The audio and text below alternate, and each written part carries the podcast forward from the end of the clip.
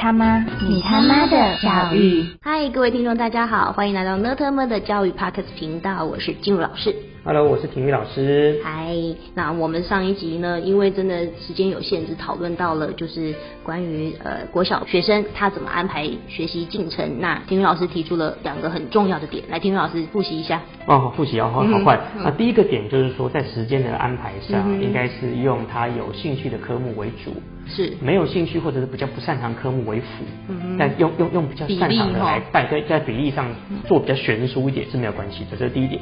第二点就是家长尽可能在比较弱的、比较不擅长的领域上多陪伴孩子，那不是做干涉，而是做观察。嗯用客观的角度记录下他为什么不擅长，可能的原因有什么？嗯他为什么抗拒？可能的原因有什么？那记录下来之后，我们等到复课之后，家长有比较好的近距离观察的内容，可以跟老师做更好的安排跟学习的调整嘛，对不对？好，是是是，那如果今天的话，我们继续延续这个话题的话，嗯那就实物操作面真的要开始设计了。那天宇老师还有没有什么可以提供给我们参考的？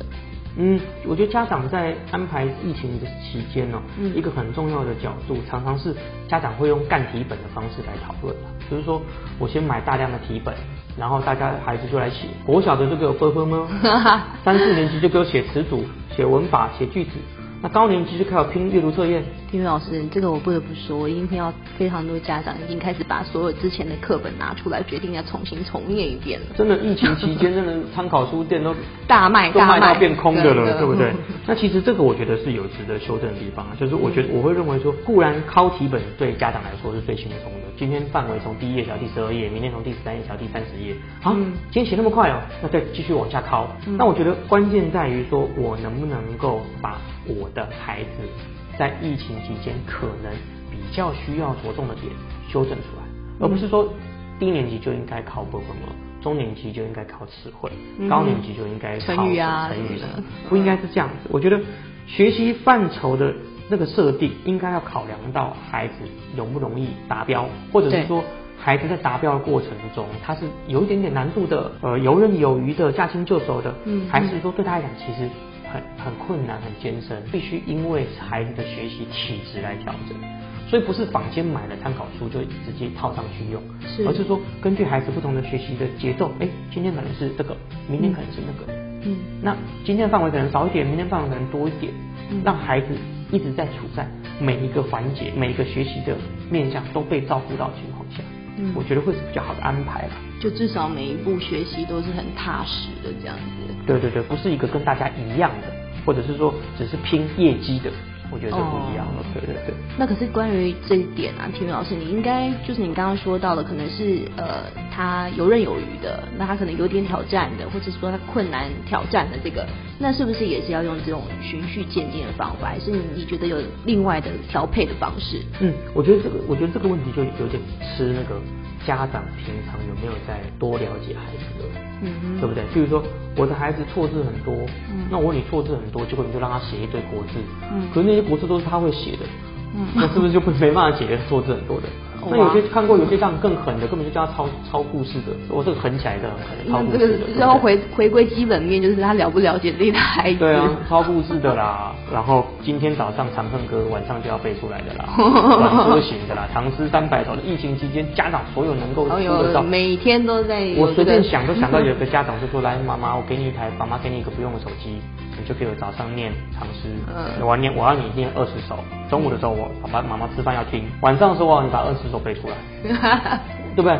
我家邻居是这样的。对对对对，你们背出来，那我问你，这种考这种搞法，要是我是小孩子，我第二天我就直接崩溃，要不然我就学失语症，呃 对对对对对，我就不讲话了，我跟你讲，马上就受到创伤了。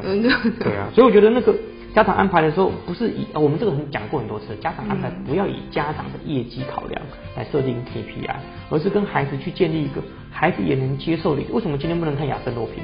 嗯为什么明天不能看呃福尔摩斯福尔摩斯或者是柯南？嗯对不对？我觉得是可以的。所以学习范畴考量到孩子接受程度跟达标难易度，一个很重要关键就是家长到底对于孩子在疫情期间的那个进度的幅度的拿捏。嗯哼在这时间的安排啦，很难的安排少一点，对，简单的安排中间，嗯哼，中间的安排多一点。是。了解吗？就是中间难度的反而反而要多一点，很难的跟很简单的都少一点。嗯哼。现在我们都是很难的排很多，呃，对对对？很简单的排很少。是。啊，中间的因为中间明明就有机会变到更前面，就中间反而就是被不多不平均分配，少这样不多子不多不少，是我觉得很可惜。嗯，好。那还有没有就是除了这一些调配的方式之外，还有没有需要注意的要点啊？我觉得很难的是，其实是茶喝这件事情。哦，茶盒，哎，茶盒的确重要。说真的啦，很少有家长真的认真茶喝。呃，茶盒就是看习题本有没有做完啊，对解答呀。没有没有没有，茶盒就只有三招。什么？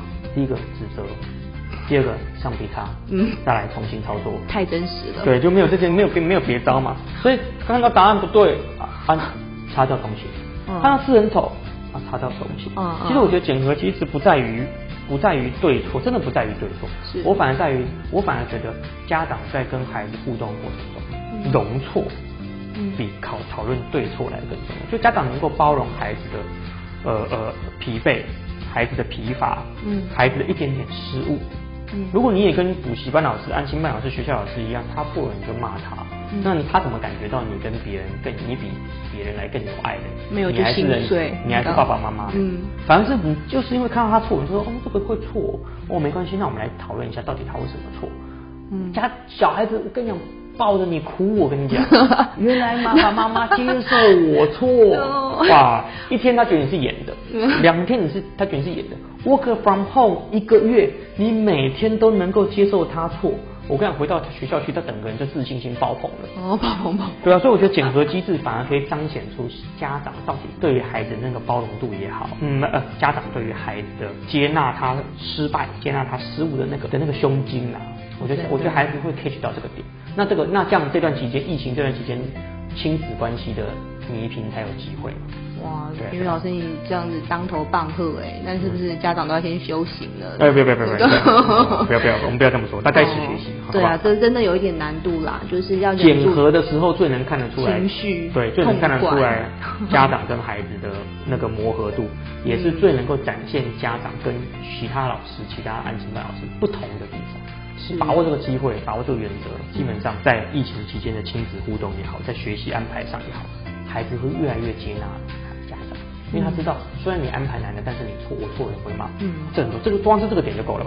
真的虽然你安排男的，但是我知道我错了，你不会骂我。所以他也愿意去挑战。对，不没错，非常好，就是这一点。真的 You got it。啊，真的希望各位家长也都可以掌握到这些重点，然后跟小孩子发展出这个平衡的相处模式，甚至是让亲子之间的关系更加好，这样子。嗯，好对，没错没错。好，那今天时间又到啦，哈，嗯我们还好，我们讲了非常多就是精彩的部分，因为我们是希望说不要太我我啦，我自己嗯是希望不要太过于讲出一个一个的招式，嗯。因为这个招式适合你，不见得适合其他孩子，适合 A 孩子不见得适合 B 孩子，所以我们只能把观念或者是比较大的方向给家长做一个参考。呃思考，一个、嗯一个价值判断或者是一个观念上的厘清或者是掌握。